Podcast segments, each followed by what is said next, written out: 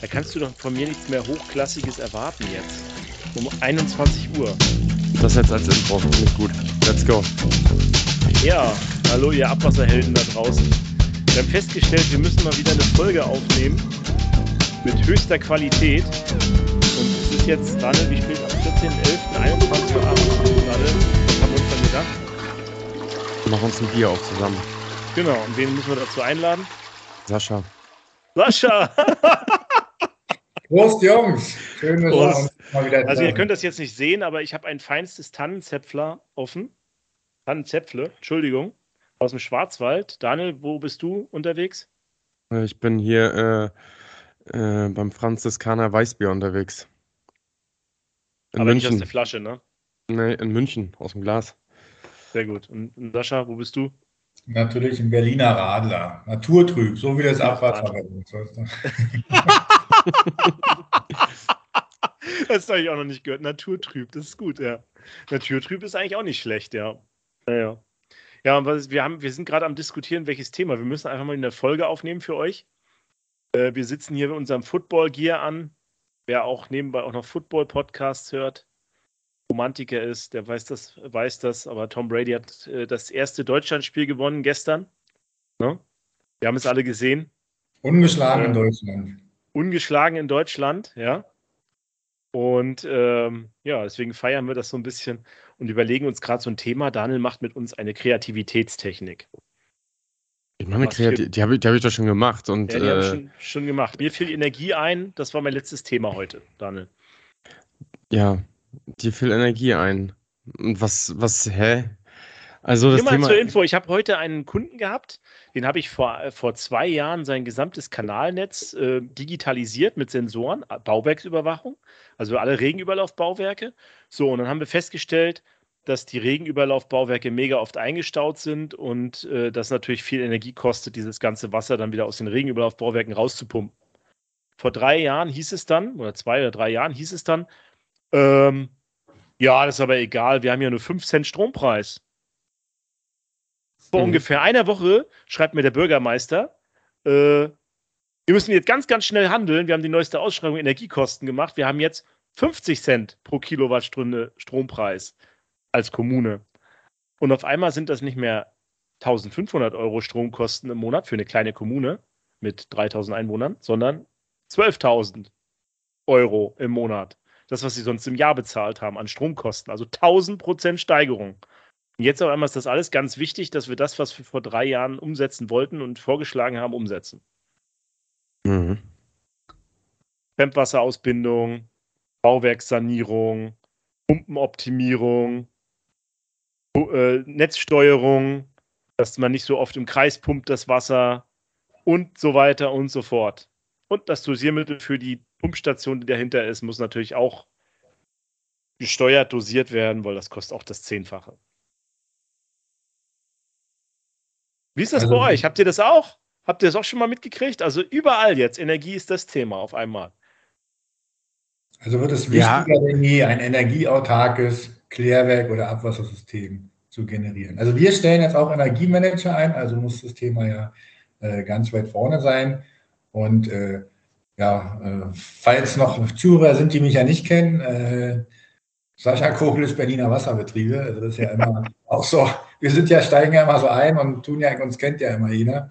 Aber ist natürlich, kann man ja noch ein bisschen was dazu sagen, Betriebsingenieur und kümmere mich letztendlich um die ganzen Gegebenheiten im Abwassersystem von, sagen wir, Hausanschluss bis zum Klärwerk. Genau. Und wir haben die Besonderheit in Berlin, also wir haben äh, ja so von Hobrechtssystem, das war so ein Radialsystem, aufgeteilt, aber die sind schon damals auf die geniale Idee gekommen, das Abwasser halt aus der Stadt rauszupumpen. So, da waren Rieselfelder, da konnte man es versickern lassen. Und an diesen Stellen haben die dann irgendwann Klärwerke hingebaut. Und was ist heute das Resultat? Dass wir jeden Tropfen Abwasser erstmal kilometerweit durch die Gegend pumpen. Und da schließt sich dann der Kreis. Da ist dann natürlich auch Energie wichtig. Und da mussten wir natürlich auch schon gucken, wenn das jetzt so rasant angestiegen ist, wo man einsparen kann und überlegt man jetzt zum Beispiel, ob man jetzt keine Heizung mehr auf den Pumpwerken anmacht, aber was hat das wieder für Nachteile? Dann ist natürlich Feuchtigkeit dann da, Schimmelbildung muss man alles so beachten. Und wenn einer vor Ort fährt, der will ja jetzt eigentlich auch mal duschen oder will wenigstens eine Toilette haben, dann muss man halt vor Ort mal gucken, was man da zur Verfügung stellt. Und auch alle Maßnahmen, die in der Vergangenheit ja sozusagen eigentlich gemacht wurden, also Verstopfung, gegen Verstopfung arbeiten, beruht ja auch daran, den Wirkungsgrad der Pumpen so ein bisschen herabzusetzen. Also zum Beispiel haben wir ja von diesen, sind wir ja auf Einkanalaufräder umgestiegen, weil die nicht so verstopfungsanfällig sind, aber der Wirkungsgrad ist natürlich dann nicht ganz so gut. Und damals, das ist schon richtig, wie Klaus das sagte, war das dann ja in der Richtung, ach, das kostet ja geringfügig nur, da war ja Energie anscheinend noch im Überfluss vorhanden. Und wenn man jetzt, sagen wir mal, wenn es 10 Prozent mehr wären würde, würde ja auch keiner meckern. Aber so 30 bis 100 Prozent Preissteigerungen, die letztendlich dann auch bei uns ankommen, auch äh, im Privaten, das ist dann schon äh, eine Summe, die kann man nicht mehr vernachlässigen.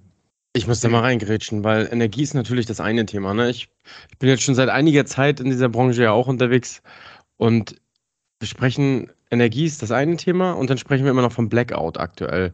Also ich kenne relativ viele Betreiber, die aktuell Meetings haben zu Blackout-Szenarien. Und das erinnert mich so ein bisschen an die Zeit zurück, auch wenn es jetzt vielleicht gar nicht so direkt im Zusammenhang steht, mit das war ungefähr 2017 war das. Da war auch dieses Blackout-Thema irgendwie ganz, ganz groß geschrieben. Das wurde gefühlt zwei Monate lang behandelt. Danach wollte jeder ein Konzept erstellen, was er dann macht. Und danach ist es im Sande verlaufen. Ich weiß nicht, wie das dieses Jahr oder ich sag mal in diesem Zeitraum wieder aussieht, ne, mit diesen Blackout-Szenarien. Aber insgesamt bei dieser energetischen Betrachtung, das spielt ja viel, das spielt ja viel weitreichende Rollen oder eine Rolle als die Kosten. Wir sprechen jetzt zwar über die Kosten, ist ja alles schön und gut, um irgendwie kurzfristige Erfolge zu haben. Aber dahinter steckt ja ein ganz anderer Gedanke. Und das ist ja die Nachhaltigkeit. Und ich hatte heute Mittag erst, Klaus guckt so, so skeptisch, nicht?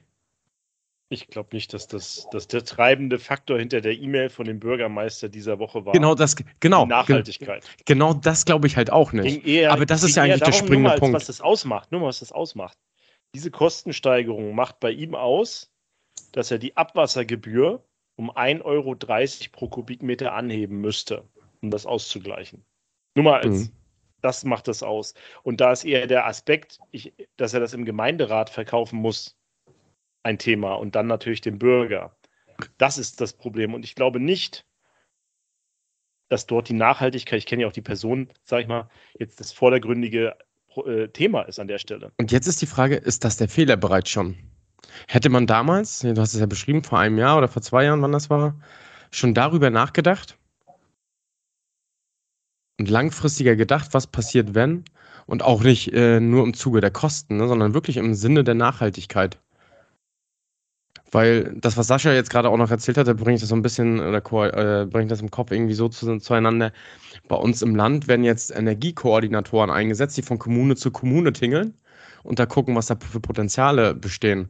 Es wird darüber nachgedacht, Energiekoordinatoren und Erzieher einzusetzen, bereits in den Kitas, um den Kindern das Energiesparen beizubringen. Ist das nachhaltig? Hätte der Bürgermeister dann anders erschienen vor zwei Jahren? Wäre er mit dieser Bestes Bildung aufgewachsen? Beispiel, Bestes Beispiel, meine Tochter ist gerade sechs geworden. Jedes Mal, wenn die auf Toilette läuft, vergisst sie zu spülen und das Licht bleibt an. Ich sie heute ausgebildet, daran immer das Licht auszumachen und zu spülen. Äh, das ist auch Erziehung dann ein Stück weit. Aber ich sag mal, das möchte ich doch bitte in Elternhand lassen und nicht ähm, dem Energiekoordinator überlassen. Das ist doch Elternaufgabe, dass die Kinder lernen, das Licht auszuschalten, wenn sie einen Raum verlassen. Und ist es angekommen, die erzieherische Maßnahme? Natürlich nicht. Natürlich muss man, wie bei jeder erzieherischen Maßnahme, nachhalten und immer wieder nachschärfen, solange bis es dann mal verstanden wurde. Aber wäre es da nicht sinnvoll, so wie bei einem intelligenten Netzmanagement, dass man das mit Sensoren steuert? Klar. Wie ein Bewegungsmelder? Wie ein Bewegungsmelder? Genau. Wenn es dann so teuer wird, dass einmal Licht über Nacht brennen lassen mich ruiniert, dann werden andere Maßnahmen aufgezogen. Aber dann sagt man ja, so böse Zungen sagen ja in Behörden ist ja dann immer das Licht aus. dann braucht man eine Zeitschalt Zeitschaltuhr, die um 7 ein einschaltet und um 15 Uhr ausschaltet. Äh, ist das eigentlich bei euch schon so, dass ihr zu Hause die Heizung runterdreht? Man achtet bewusster drauf, auf jeden Fall. Ja. ja. Also ich weiß noch, die letzten drei Jahre habe ich mich in jedem Kundengespräch über Corona unterhalten. Jetzt ist in jedem Kundengespräch nur noch Energie das Thema. Und zwar im privaten Bereich, ja, heizt ihr schon? Hast du eine Gasheizung, hast du eine Ölheizung, habt ihr schon Solar auf dem Dach? Oh ja, hast du auch bestellt, kriegst du auch nicht geliefert, super. Und so weiter. Ah, ich war ja ganz clever, ich habe eine Pelletheizung. Ja, wir sind natürlich ein Unternehmen, auch in öffentlicher Hand und müssen natürlich auch gucken, was wir ja mit unseren Geldern äh, machen. Und da ist auf alle Fälle schon, also das gesagt wurde, äh, die Heizung nur noch auf 19 Grad stellen, äh, Licht nur noch wenn nötig, am gucken, welche äh, Geräte sozusagen im Büro gar nicht gebraucht werden, ob Standby überhaupt notwendig ist. An den Treppen, ach nee, an den Fahrstühlen steht, dass wir Treppen laufen sollen und sowas alles äh, fügt sich dann halt zusammen und es ist halt so ein kleiner Beitrag, den man im Büro machen kann. Zu Hause würde ich sagen, hat man so die letzten Jahre eh schon geschaut, aber wo ich halt sage, mit Kind ist es immer noch was anderes, da will man es halt auch ein bisschen mollig haben. Wenn man dann so mal alleine ist, dann dreht man auch runter oder stellt halt fest, Mensch, jetzt war, hatten wir ja Glück, dass ein warmer Oktober war, dass man sagt, meine Heizung war noch nicht an. Aber es ist halt auch immer, äh, wie es so gelegen ist und wie man da so alleine klarkommt. Äh, auch mit einem Pullover mehr kann man auch erstmal arbeiten. Das ist auch erstmal eine Möglichkeit, aber nachher geht es halt darauf, was man technisch halt auch äh, für Errungenschaften machen kann. Und da ist dann Sensorik schon mal das A und O, dauert aber auch eine Weile, bis man da irgendwie mal äh, umsteuert und dann nachher das dann alles installiert hat. Das ist ja auch nicht da, das muss ja meistens in den meisten Fällen erst installiert werden. Und bei den technischen Anlagen muss man ja auch gucken, ob man noch alternative Energiequellen und sowas alles äh, auffahren kann. Aber was Daniel meinte, äh, Blackout und so ist ja natürlich auch äh, was, was bei deiner kritischen Infrastruktur immer irgendwie äh, geschaut wird, ob dann sozusagen solche Zustände auch mit den Krisen jetzt hier äh, in Europa, dass man halt schaut, äh, wird ja auch kritische Infrastruktur angegriffen, sagen wir auch über äh, Hackerangriffe, das ist ja auch immer gang und gäbe und da muss man sich natürlich auch für rüsten und man muss vielleicht auch mal gucken, wie ist man aufgestellt, man muss auch mal schauen, äh, dass man das mal testet, sozusagen äh, einfach mal ein paar Pumpwerke ausschaltet, gucken, kann man überhaupt Notstromaggregate vor Ort bringen, wie funktioniert das alles? Dann, wenn man wirklich den Stecker irgendwo reinstecken muss, ist dann wirklich, geht das Notstromaggregat an und das sind alles so die Sachen, die werden gemacht und werden auch bei uns gemacht und äh, äh, werden auch durchgesprochen. Mhm. Klaus, wie ist das bei dir? Wie, wie präsent ist es in Süddeutschland bei den Betreibern das Blackout-Szenario? Gute Frage. Ähm, ich glaube, das, äh, das ist sehr kleinteilig hier im Süden, deswegen ist dieses Blackout-Szenario im Abwasserbereich jetzt nicht so vor, vordergründig, zumindest mein Gefühl. Ähm, da geht es schon eher das, das, wirtschaftlich, das wirtschaftliche Thema. Ihr könnt das jetzt nicht sehen. Dasha hat hier so ein geiles Base Cappy von den Kansas City Chiefs. Er ist halt auch so ein schön Wetterfan, ne? Auf der einen Seite, wenn Brady gut spielt, dann ist er halt auf den ba bei den Buccaneers, ne? Das ist, ein, das ist ein graues Cappy, wo er das Logo vorne immer austauschen kann. Ach so, ja, genau. Na, guck mal, Daniel trägt seinen Packers-Pulli, obwohl die so richtig scheiße sind dieses Jahr, richtig mit Pride, ja. Das steht, steht dazu. Wie bei den Dortmundern, die verlieren auch jedes Jahr, wenn nur Zweiter, ne? Und trotzdem ist er weiter dort. Also ich finde, ich finde, das waren zwei gute Vergleiche, um ein Blackout-Szenario mal darzustellen. Ähm, Nein, Blackout-Szenario, sorry, ich komme jetzt wieder zurück. Ist auch mal was für die Zuhörer, das muss mal lustig sein hier. Ja, das, ja? Doch, das muss auch mal lustig ich fand sein. Auch, ich fand auch die beiden Vereine gerade Blackout-mäßig unterwegs, von daher habe ich. Deswegen hat er das äh, genau. Äh, richtig.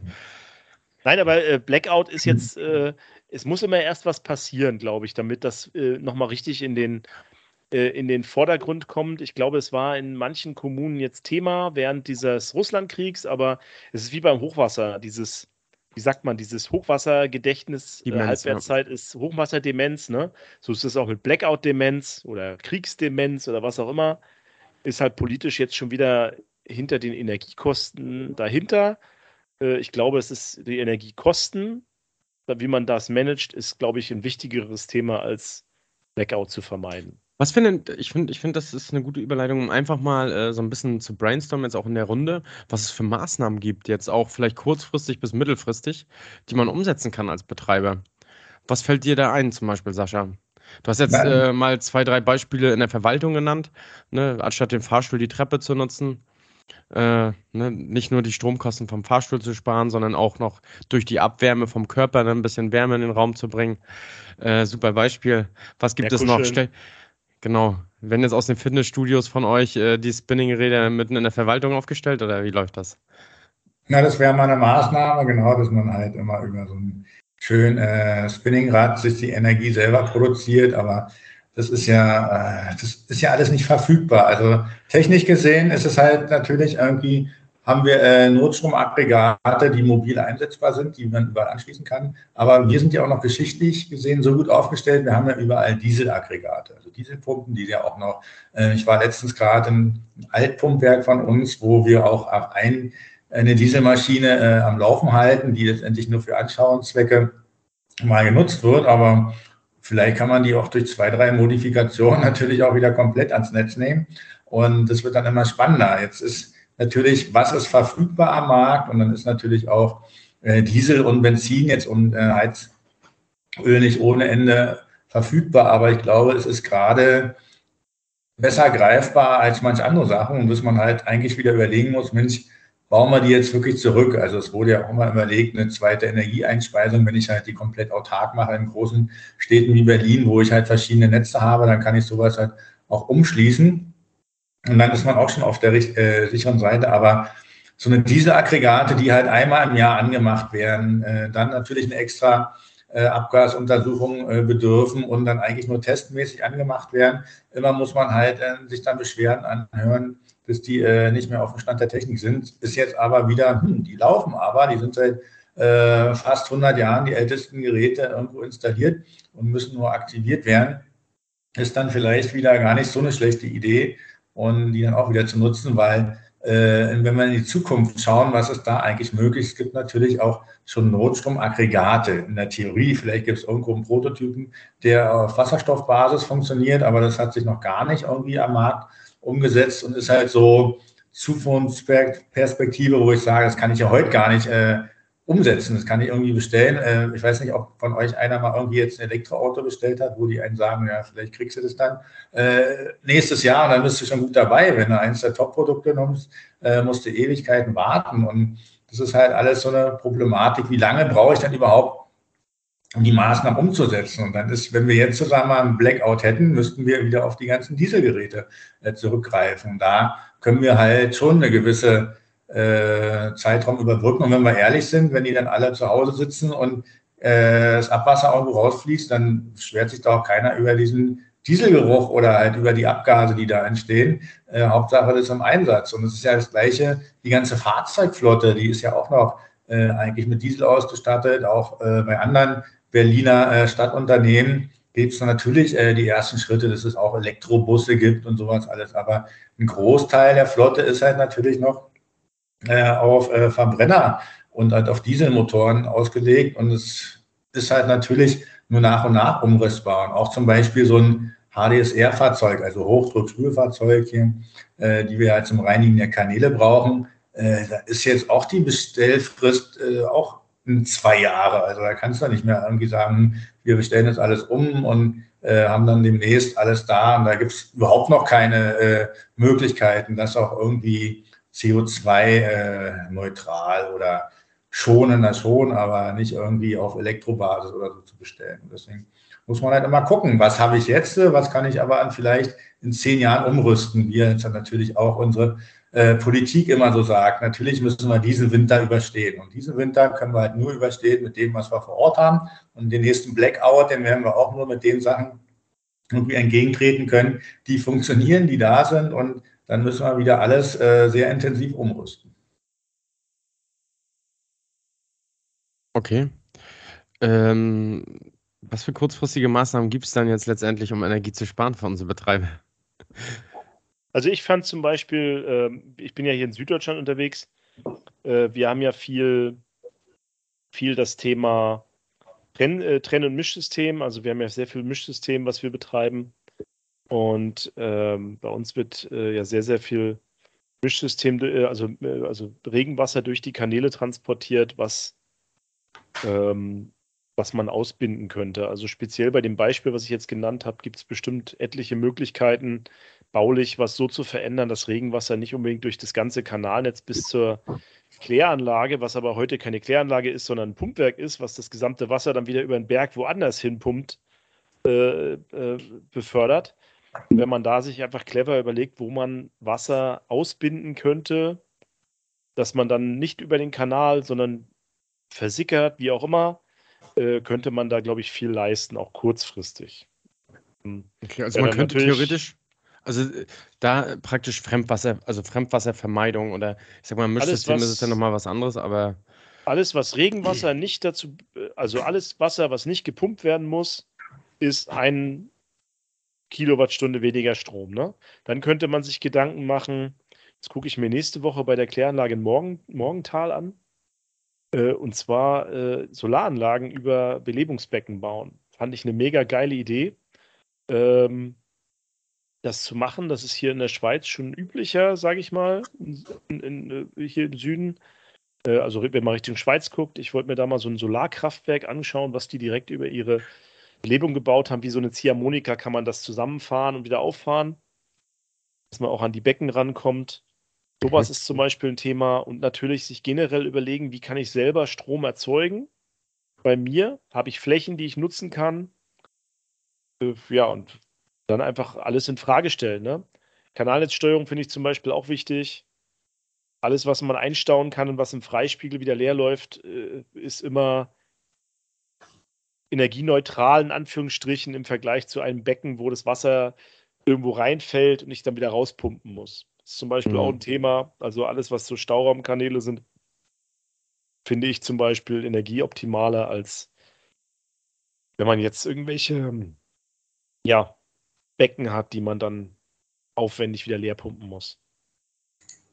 Ich habe noch ein Schlagwort, äh, das könnte ich ja, ihr seid ja auch in der Siedlungswasserwirtschaft letztendlich äh, studiert äh, und da haben wir ja vielleicht alle die gleichen Erfahrungen. Was haltet ihr denn eigentlich, also ich habe ja auch meine Meinung, kann was dazu sagen, aber aus Energie aus Abwasser? Also das ist ja letztendlich, das hat ja jeder Betreiber. Wenn ihr Lanz geguckt habt vor äh, letzte Woche, dann hat der, äh, unser äh, beliebter Bürgermeister in Tübingen wieder mal einen rausgehauen. Nicht zu Unrecht. Und zwar gibt es seit 2019 in der DWA Baden-Württemberg die Idee, den Ablauf der Kläranlage mit äh, Wärmetauschern auszustatten. Und äh, wenn man sich jetzt überlegt, dass das Wasser der Kläranlage irgendwas 11, 12 Grad hat und man das auf 8, 9 Grad runterkühlt, was ja auch das äh, dem Gewässer gut tun würde, wenn es kälter reingeleitet wird und auch den Lebewesen da drin, äh, dann könnte man da schon extrem viel Wärme rausholen. Ne? Also die Wärme, die wir ja eigentlich ins Wasser reinpumpen, weil wir uns ja gerne mit warmem Wasser die Hände waschen und so weiter. Und was natürlich auch gut ist für die Bakterien, dass die da schön arbeiten, könnte man natürlich am Ende relativ gut wieder rausziehen. Da hat ja der Herr ähm, Boris Palmer das vorgeschlagen, äh, dass das in Tübingen umgesetzt wird und die Hälfte der Wärmeenergie von der Stadt bereitstellen könnte. Ich habe dann gleich mal bei der Kläranlagenchefin in Tübingen nachgefragt. Also im Prinzip ist das richtig, was er sagt. In der Praxis müsste man da nochmal drüber nachdenken. Aber grundsätzlich geile Idee. Also das ist hier in Baden-Württemberg seit drei, vier Jahren eine Idee. Und äh, der Palmer hat es jetzt beim Lanz direkt in der Show. Kann man sich nochmal angucken. Ähm. Welchen Tag war das? Am welchen? Gestern oder? Ähm, warte mal kurz. Da, ihr könnt ja mal kurz weiterreden. Ich werde gleich, sage ich das gleich, ich muss nebenbei mal kurz gucken. Ja, interessant. Also ist ja allgemein interessant, ne? Es gibt ja auch mal so ein, so ein Paradebeispiel, was bei Hamburg ja war. Äh, bei irgendeinem Ikea in Hamburg, ähm, wo der Ikea äh, die Wärme nutzt aus dem Abwasserkanal, um Räumlichkeiten zu beheizen. Kennt ihr das Musterprojekt? Na, eigentlich ist es in Berlin, aber haben die in Hamburg das auch? Ich glaube, die haben das in Hamburg auch, ja. Wirklich. Also in Berlin habe ich aus Hamburg. Alle, Ach, in Berlin ist das auch, okay. Na, ist das auf alle Fälle. Da ist sogar äh, aus DDR-Zeiten so eine Idee umgesetzt worden. Und Hamburg hat es bestimmt auch. Ja, oh, da kam aber die Idee nicht aus DDR-Zeiten, ja. Mhm. Aber es ist.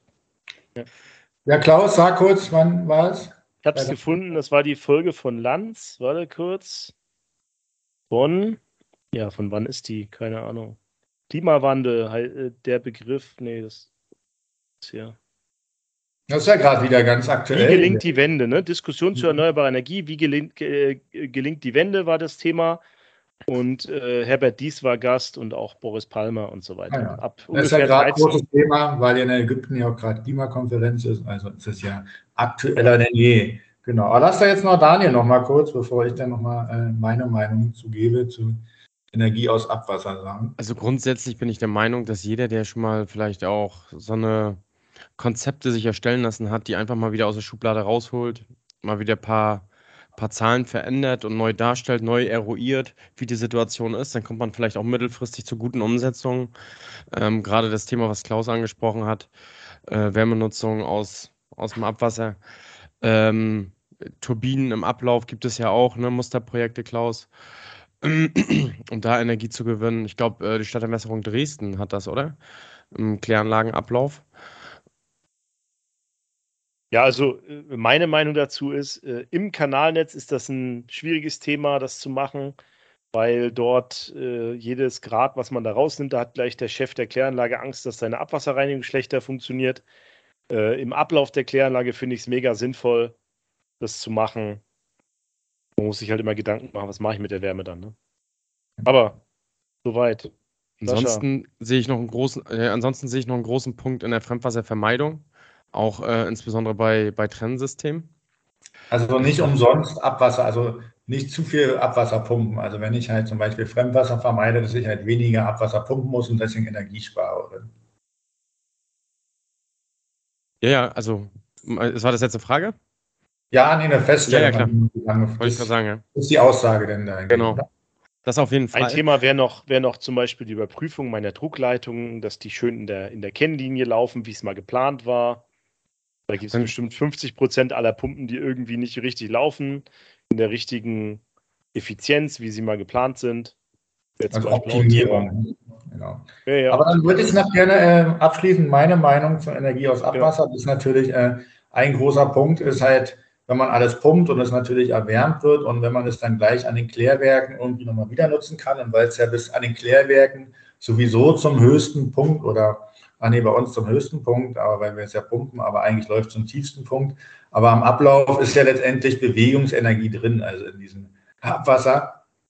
Und dann muss es ja irgendwie wieder in die Vorfluter, da hat man natürlich dann irgendwie die Möglichkeit, der Energie zurückzugewinnen. Aber er hatte letztens eine Vorlesung und da wurde halt nochmal klar, bei Energie aus Abwasser und Wärme aus Abwasser äh, klar gesagt, also wenn ich es dann wirklich nur aus dem Kanalsystem nehmen will, was dann letztendlich ein unterirdisches Netz ist, wo halt noch nicht mal eine Vollfüllung ist, äh, ist es halt eigentlich nur ein sehr, äh, sehr teurer Wärmetauscher, der durchaus funktioniert. Äh, bei Druckleitungen ist es vielleicht schon ein bisschen effizienter, muss man gucken. Und es muss auch geprüft werden. Äh, bei Baumaßnahmen äh, muss man ja alle Möglichkeiten sozusagen heutzutage mit planerisch überprüfen. Und da ist dann auch Wärme aus Abwasser ein Thema, was mit kontrolliert wird. Und in Berlin ist das schon mehrmals eingesetzt worden. Ist natürlich auch betriebstechnisch eine Herausforderung. Ähm, diese Wärmetauscher sind ja meistens dann eine Doppelrohre, äh, wo dann natürlich auch, äh, wenn es schlecht verarbeitet ist, irgendwie Probleme auftreten können, Verstopfung auftreten können. Also dieser Mehraufwand, der dann da entsteht, aber äh, ist halt eine Herausforderung, also die Wärme zu nutzen. Und zum Beispiel, als anderes Beispiel haben wir natürlich auch überall Solar, kann man natürlich irgendwie installieren. Das ist eine Herausforderung, aber ich weiß nicht, ob ihr es mitgekriegt habt. Äh, in Frankreich wurde jetzt ein Gesetz äh, aufgegeben, dass die Parkplatz-Solarplatten installieren müssen. Also wenn dann mal kein Auto da steht, dann kann man da Energie gewinnen. Das ist ja in Berlin schon mal schwer. Die Parkplätze meistens alle voll. Aber äh, gerade bei Unternehmen, die dann halt zum Beispiel nur äh, dann äh, auch am Tage sozusagen Parkflächen zur Verfügung stehen, muss das gemacht werden. Es war für mich komplett neu, kannte ich noch gar nicht die Technologie, aber wenn die in Frankreich äh, sogar schon ein Gesetz rausbringen, dass die jetzt alles prüfen müssen, dass die da Parkplätze zukünftig so umbauen müssen, das ist ja auch eine Möglichkeit, äh, ist letztendlich eine Maßnahme und die andere, also dass man halt Maßnahmen sozusagen summiert, also dass das halt irgendwann gut wird, aber man braucht ja auch noch Schlechtwettervarianten. Das ist ja auch, also Aber die Franzosen haben ja auch genug Atomenergie, die sie dann nutzen können. Ja, die Dunkelflaute. Ne? Oder wenn dann halt wenig Wasser fließt und es so warm ist und man die dann alle nicht kühlen kann und so weiter. Ja, auf jeden Fall, es ist ein geiles Thema. Das wird uns die nächsten Jahre noch beschäftigen. Ich glaube, durch die hohen Energiekosten ist das ja auch eine Chance, die wir haben, die man haben könnte, wenn man so sieht, dass wir jetzt da die richtigen Entscheidungen treffen und uns energieautark machen. Dann sind wir natürlich auch wieder Vorreiter dafür, ne? Vielleicht. Das ist ja das, was. Könnt ihr, Könnt ihr euch eigentlich noch daran erinnern? Wir haben vor über ein Jahr, ich glaube September letzten Jahres war das, saßen wir zusammen oder standen wir zusammen und haben über die Zukunft gesprochen, ne, zurück in die Zukunft, äh, in der Wasser, Wasserwirtschaft. Und ich glaube, alle, die da waren und Innovationen aufgeschlossen waren, die haben damals schon gesagt, ohne diese Energiekrise, ne, die Zukunft ist, dass wir immer mehr äh, hinsichtlich Energie denken, auch in der Wasserwirtschaft. Und dieser Punkt, der ist ja jetzt schneller gekommen denn je, ne, muss man ganz ehrlich mal sagen. Und ähm, ja, es ist beeindruckend. Ich finde, ich weiß du, was ich, oder wisst ihr, was ich am beeindruckendsten finde? Wie schnell man doch in den Gedanken springen kann und sich offen machen kann für Neues. Hm. Meistens ist es aber auch gar kein Sprung in die Zukunft. Also man muss ja dann auch, wie es ja auch in den Filmen und in der Folge 50 nachzuhören ist, Abwasser-Podcast, wo ich auch zufällig Gast war äh, und das Thema thematisiert wird. Also dass man ja auch guckt, was hat schon mal funktioniert und gerade jetzt, äh, wenn man halt äh, darauf äh, gucken muss, was können wir jetzt umsetzen, dann ist halt zu viel in die Zukunft schauen gar nicht möglich, sondern man muss halt auch mal gucken, was hat sich bewährt, was ist massentauglich und ist ja auch nochmal irgendwie eine Möglichkeit, da auch schnell irgendwie eine Technologie. Also jetzt ist zum Beispiel die LNG-Technologie, die war ja auch nicht neu. Ja, die ist ja jetzt endlich auch nur greifbar gewesen, haben wir nun heute nicht drauf gesetzt. Und die ist jetzt aber umsetzbar nach dem Motto. Aber man kann ja noch mal kurz überlegen, wie wir, wir müssen ja jetzt nicht sagen, wie wir so ein Klärwerk energieautark kriegen. Aber wie würden wir denn jetzt zusammen so ein Pumpwerk energieautark kriegen?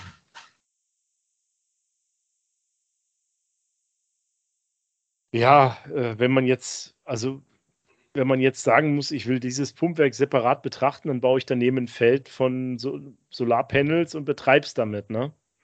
Mhm. Ob das Mit so sinnvoll ist, ja, genau, mit einem Speicher natürlich, genau. Also dann kann ich komplett energieautark ein Pumpwerk betreiben. Jetzt ist die Frage, was wir mit von, von was für einem Pumpwerk reden. Reden wir von einem Berliner Pumpwerk, was ein Kraftwerk ist? Oder reden wir von einem kleinen Mini-Pumpwerk, was äh, in Mecklenburg-Vorpommern Klein-Kleckersdorf entwässert, ne? Ja, nehmen wir erstmal ein kleines. Ja, also Solarpanels, also so ein Feld, so müsste schon mal sein, genau. Was machen wir bei schlechtem Wetter? Speicher. Speicher. Also die Speicher, also die Speichertechnologie ist dann durchaus auch äh, äh, was, was man halt äh, vermehrt irgendwie einsetzen müsste. Das Problem ist ja, dass wir die ganze Energie brauchen, gerade wenn schlechtes Wetter ist, weil dann das ganze Wasser kommt. Ne? Brauchen wir uns nichts vormachen. Selbst wenn es das beste Trennsystem ist, wird trotzdem jede Menge Fremdwasser im Regenwetter vollkommen. Mhm. Äh, und dann ist halt äh, der Speicher irgendwann leer. Ne? Dann ist halt die Frage, was mache ich dann? Man wohl, nee, das macht keinen Sinn. Ich will gerade. Sollen halt die Leute sich einschränken und mal nicht so viel auf Toilette gehen, oder? Na, Daniel, sag mal, aber beim Brainstorming kann man ja gar nichts Falsches sagen. Man setzt ich gerade die Idee, um. wir wollen ja irgendwie Fremdwasser vermeiden und ich denke dann auch immer sofort an ja, Fehlanschlüsse. Und wie können wir jetzt diese Fehlanschlüsse dazu nutzen, dass der Bürger unmittelbar profitiert? Also wir gehen direkt an den Verursacher heran und lassen den dann durch die Einleitung von Regenwasser aber oder Versickerung von Regenwasser direkt energetisch profitieren.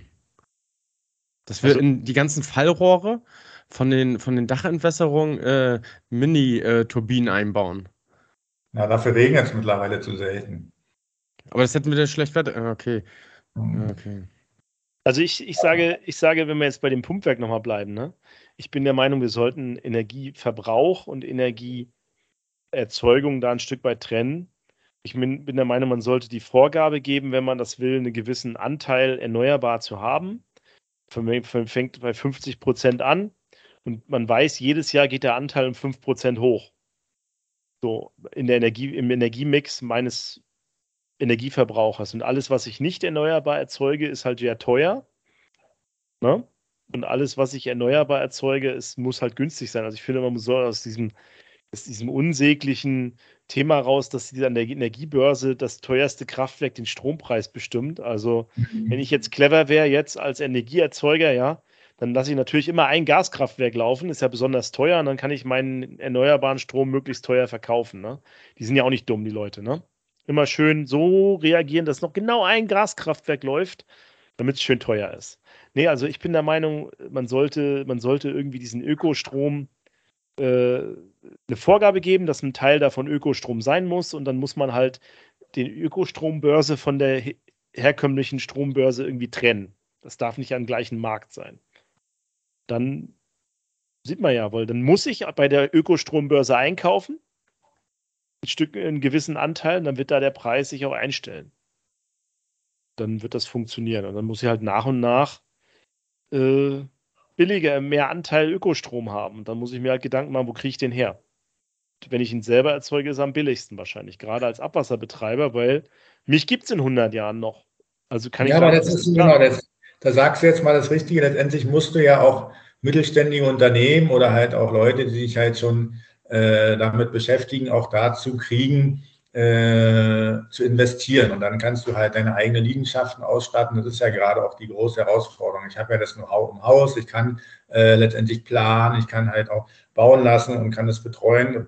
Als, äh, wenn ich jetzt nur die Stadt bin, der Bürgermeister, müsste ich ja dafür erstmal wieder ein Unternehmen gründen. Und deswegen muss ich halt schon die ganzen landeseigenen Unternehmen schon dazu kriegen, da auch äh, Vorreiter zu sein und was zu installieren auf den eigenen Liegenschaften. Und äh, da waren wir auch äh, ganz weit vorne. Also ich kann mich gar nicht mehr daran erinnern, dass wir ohne Elektroautos gefahren sind. Also da ein bestimmter Prozentsatz einfach austauschen und dann mit Elektroautos durch die Gegend fahren, das war ja total äh, selbstverständlich, weil wann fährt man schon mal in der, in der Stadt mehr als 100 Kilometer und dafür haben die ja von Anfang an gereicht. Du musst halt nur die ganze Ladeinfrastruktur aufbauen. Äh, Windräder äh, waren in Berlin schon immer äh, gar nicht innerörtlich aufzustellen. Das war halt auch eine große Herausforderung, aber man kann halt äh, drumherum viel bauen. Und das ist halt, also in Windenergie hat halt einen großen Beitrag geleistet, aber alles andere flächenmäßig kannst du halt nur die Dächer. Ich habe immer gestaunt, also man hört ja immer von den Elon Musk immer so viel, aber der hat ja eigentlich auch für die Dächer da irgendwelche Ziegel entwickelt, äh, die Solar produzieren, aber davon hört man irgendwie gar nichts mehr. Also ich kenne nicht einen, der sagt, oh, ich habe mir auch mal so ein Solardach gemacht oder so. Also ich habe immer gehört, das ist günstig, aber das scheint irgendwie nicht in der Massenproduktion äh, irgendwie am Markt erhältlich zu sein. Aber vielleicht ist ein Zuhörer, der das dann irgendwie mal nochmal sagt, nee, das muss man einfach da und da bestellen. So im Bau vom Haus. Aber du hast ja auch das beste Beispiel. Wenn du Elektroauto fährst, dann bist du erstmal klimaneutral in, in der Emission, hast aber auch nicht die Ahnung, wo das Elektron jetzt herkommt. Das kann auch mal durch so, eine, durch so ein Atomkraftwerk oder Kohlekraftwerk. Ja, aber das verlagert sich ja. Das du, ja trennst, du trennst halt Erzeugung und Verbrauch. Das ist auch richtig so, meiner Meinung nach. Mhm. Und, und dann kann man natürlich als Verbraucher bestimmen. Also ich zum Beispiel habe bei, als es noch günstig war zu vergleichen, immer angeklickt Ökostrom. Ich habe immer 100% Ökostrom verbraucht bei mir. Also ob das dann wirklich auch mal 100% Ökostrom war, konnte ich natürlich nicht prüfen. Aber bei Check24 war es immer 100% Ökostrom. Da habe ich mich gut gefühlt. Die 5 Euro mehr habe ich dann auch bezahlt. Ne? Ja. Und die 5 Euro Sponsor-Werbegelder, die du jetzt einnimmst, die kannst du auch wieder investieren. Oder bei Verivox oder was es noch so gibt. Äh, genau. Check24 und was weiß ich.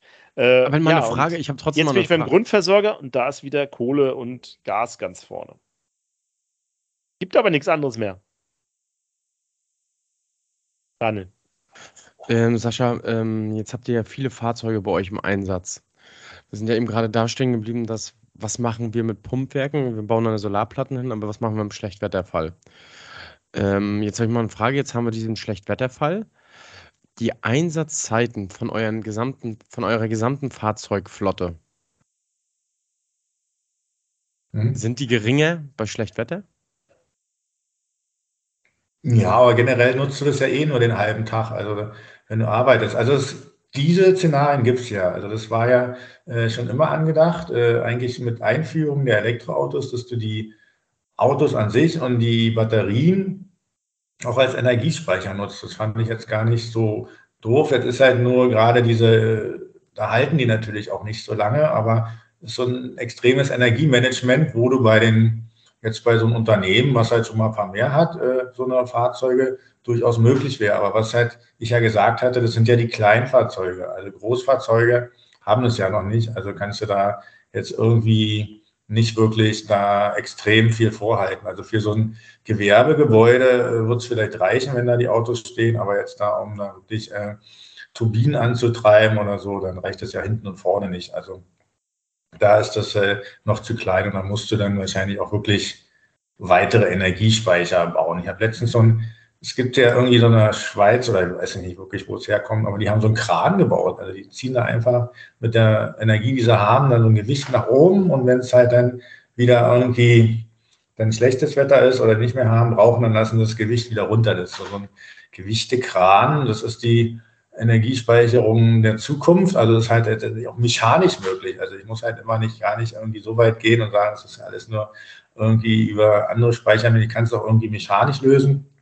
Aber Berge haben wir jetzt auch nicht. Und ich glaube, da wird es noch eine Entwicklung geben, also die halt da, wo man halt jetzt noch gar nicht drauf kommt. Und wir sind in so einer Umbruchphase, wo man halt sagt, wir können nicht hier die Ressourcen ohne Ende rausnehmen, auch letztendlich auch die, da, wo jetzt äh, die Energie und das Öl herkommt, die müssen ja auch in die Zukunft gucken. Natürlich wollen sie es noch in Gewinn bringen, verkaufen, aber müssen ja danach sozusagen auch von irgendwas leben. Also wird sich da schon noch irgendwie eine Technologie umsetzen. Und wenn dann alle wieder alles nutzen wie so ein so ein Smartphone hat ja heute auch die ganze Welt. Also da wird man in zehn Jahren vielleicht mal staunen und dann doch sagen, Wasserstoff hat sich durchgesetzt. Gerade bei Großfahrzeugen äh, soll es ja auch wirtschaftlich sein, aber halt noch nicht für den Massenmarkt tauglich. Und dann staunen wir, was dann der nächste Elon Musk sozusagen für eine Idee hat. Muss ich gleich mal meine Wasserstoffaktien checken, nach der Aussage. Sind gefallen. Oder? Irgendwie gehen die aber nur runter die letzten Monate, von daher. Und was ist mit dem Bitcoin?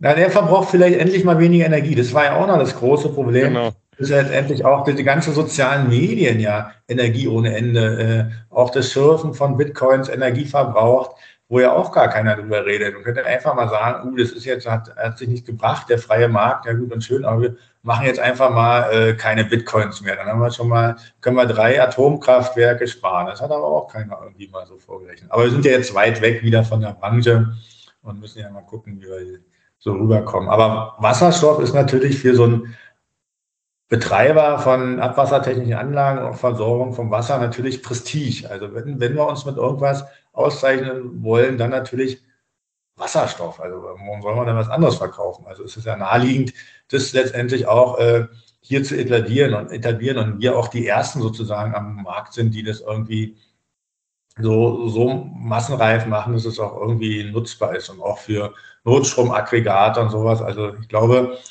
da gibt es keine bessere Branche als unsere, um das mal umzusetzen. Aber da hat um auf deine Aktien zurückzukommen, Klaus, ist natürlich, da war aber auch schon vor fünf bis zehn Jahren die Idee da. Und äh, da haben schon viele rein investiert in die Zukunft, aber die Zukunft lässt halt noch ein bisschen auf sich warten. Habt ihr eigentlich mal was gehört von dem, ich hatte neulich so eine Reportage gesehen bei Galileo. Äh, da ging es um äh, Methan aus dem See. Ich glaube, das war in Ruanda.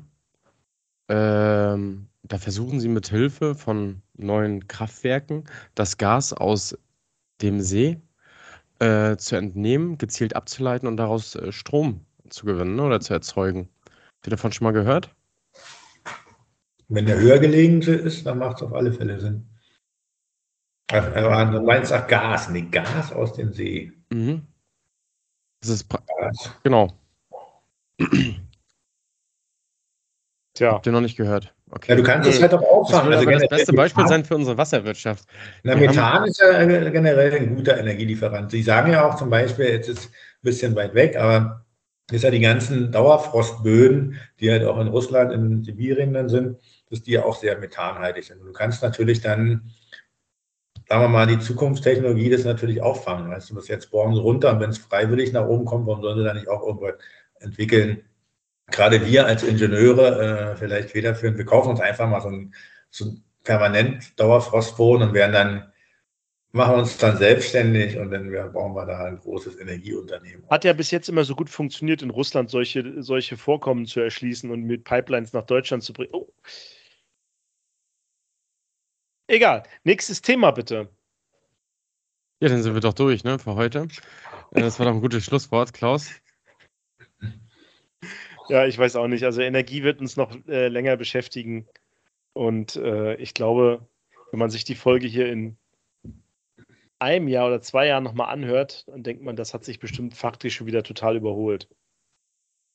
Aber also, so ist das ja bei vielen Themen. Das ist auf jeden ja. Fall. Ich habe nochmal drei kurze Fragen an euch. Ne? Ihr müsst einfach separat antworten. Okay. Also, äh, Sascha, Klaus, Sascha als erstes. Glaubst du noch an einen Blackout in diesem Winter bis Sommer? Flächendeckend nicht, aber punktuell kann ich mir schon mal vorstellen, dass das vorkommt. Ich würde jetzt auch äh, global gesehen sagen, dass das äh, durchaus in Osteuropa vorkommen kann, aber flächendeckend eher nicht. Klaus, wie siehst du das? Ich glaube, es kommt immer wieder vor. Wir kriegen das nur nicht bei jedem kleinen Blackout so mit. Äh, flächendeckend glaube ich das auch nicht wirklich. Alles klar. Nächste Frage: Was wäre die erste Maßnahme, die ihr jetzt machen würdet? Wärt ihr ein, ein Betreiber von einer Kläranlage und vom Kanalnetz mit rund 15.000 EW? Was wäre die erste Maßnahme, die ihr machen würdet, um Energie zu sparen?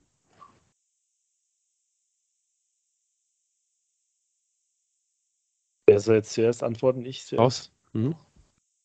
Ähm, ja, wenn ich den Betreiber gut kenne, dann würde ich natürlich keine Maßnahmen um, umsetzen, weil ich das schon lange gemacht habe. Äh, wenn ich jetzt neu reinkomme, weil das noch nicht optimal ist, würde ich erstmal eine Energieanalyse machen, zu wissen, wo ich stehe.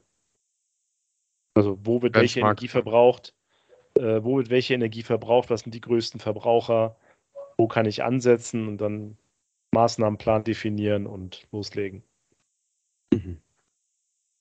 Sascha.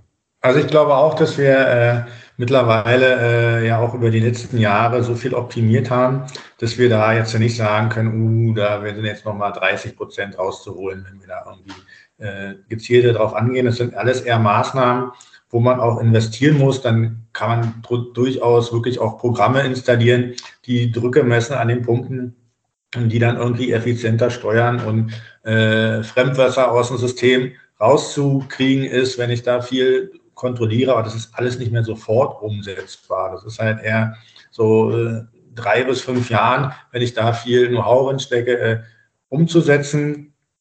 Und äh, für Klärwerke gesehen kann man natürlich gucken, indem man diese äh, Faulgasbehälter und auch das Methan, das da anfällt, äh, effizienter nutzt und da auch äh, schneller ein BHKW baut oder sowas.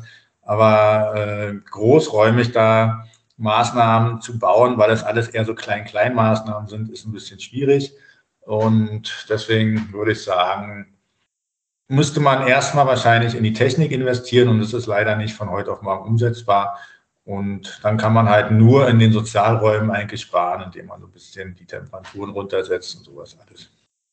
Also ich glaube auch, dieses Investitionsthema ist genau richtig, was Sascha sagt. Weil äh, es sind einfach jetzt durch die höheren Energiepreise auf einmal Sachen wirtschaftlich, die vorher nicht wirtschaftlich waren. Wo man einfach gesagt hat, Energiekosten sind so gering, komm, scheiß drauf.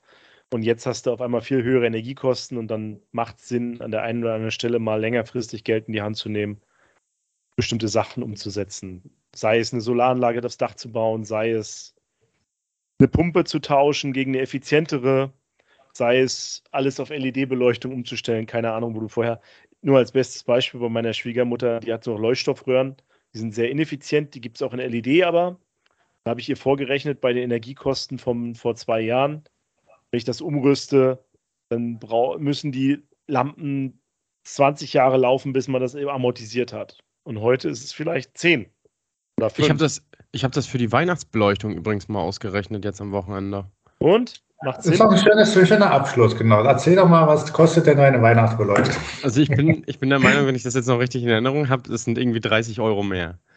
Betrachtungszeitraum waren äh, vier Monate. Und, Lässt deine äh, Weihnachtsbeleuchtung vier Monate durchbrennen oder was? ja, Aber dann hast du ja noch eine, eine äh, Girlande oder wie nennt Ja, man von das? November bis Februar oder was, ne? Also nicht vielleicht nur, ja doch.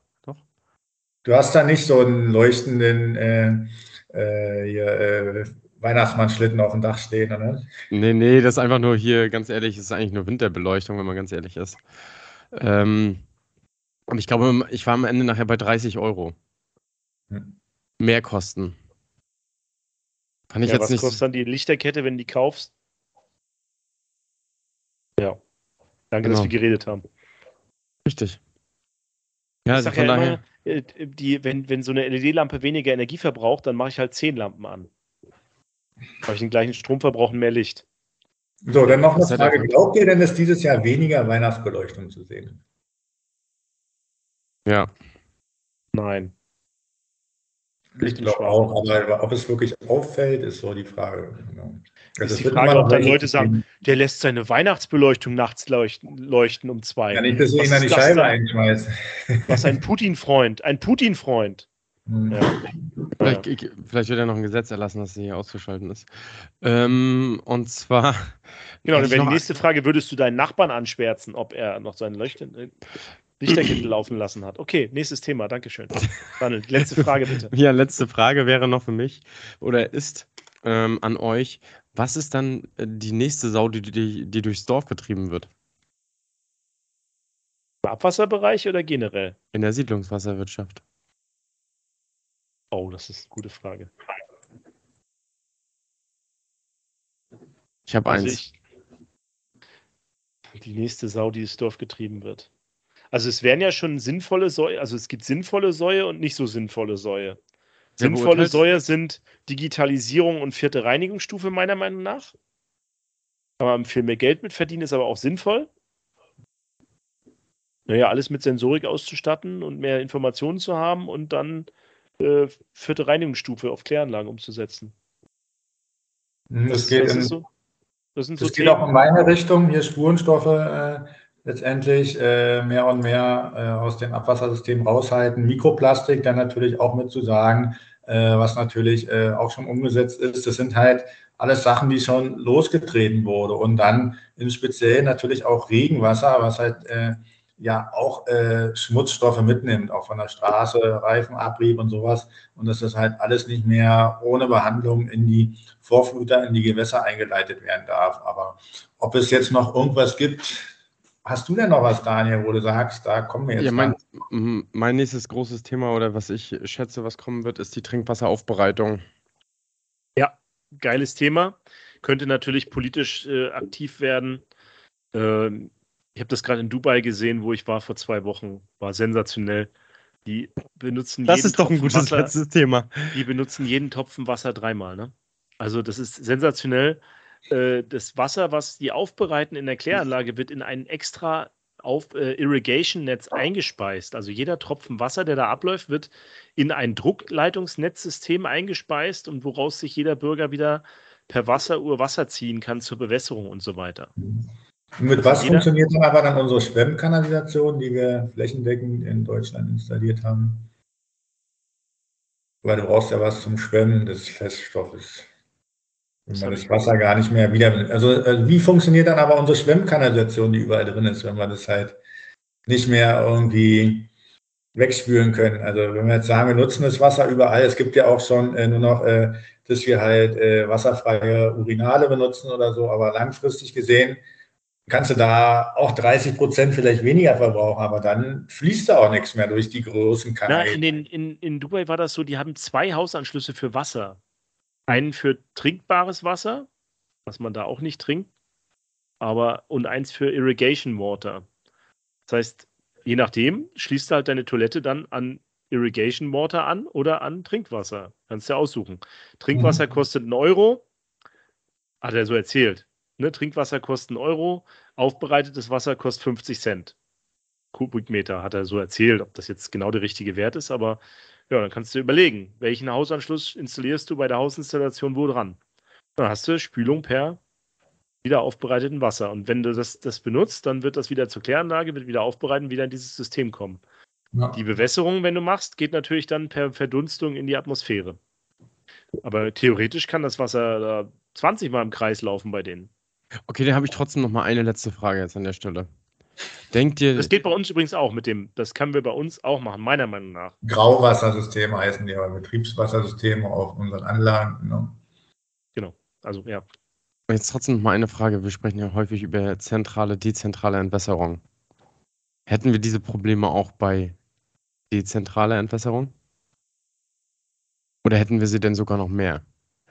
Mit dieser Frage verabschiede ich mich. Kann ja jeder nochmal drüber nachdenken. Ja, kann ja jeder mal für sich drüber nachdenken und das kann man ja dann mal in einem neuen Podcast sozusagen als Thema aufgreifen. Richtig. Ja, schreibt doch mal in unsere Social Media Channels äh, alle Fanboys von dezentraler Entwässerung oder zentraler Entwässerung. Äh, wie sind eure Meinungen dazu?